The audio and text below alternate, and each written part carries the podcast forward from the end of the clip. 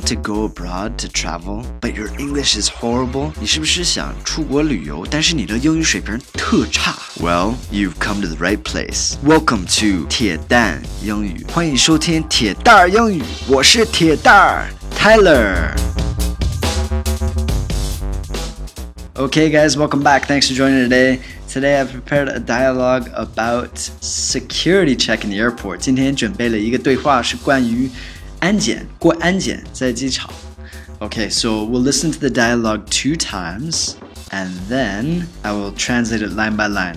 先听一下对话两遍，然后讲完了之后，我会一句一句翻译一下，好吗？Here we go. 第一遍，Do you have a laptop, ma'am?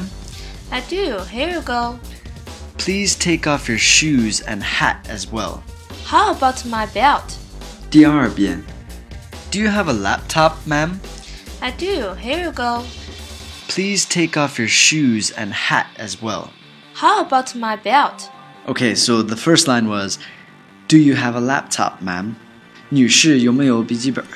Do you have a laptop, ma'am? 那下一句是 I do. Here you go. 有，给你。I do. Here you go. 那下一句，Please take off your shoes and hat as well. 请你脱鞋和拿下来帽子。Please take off your shoes and hat as well. 那下一句，How about my belt? 那我的腰带呢？皮带。How about my belt? Okay, so if you're going through security at the airport, this is a very common dialogue。如果你在机场过安检的话， 这个是很常见的一些对话。那里边有什么关键词呢？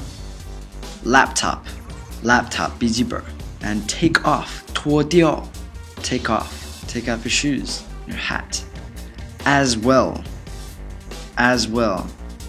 这个也是怎么翻译？这个就是也的意思，是意思。Please take off your shoes and hat as well。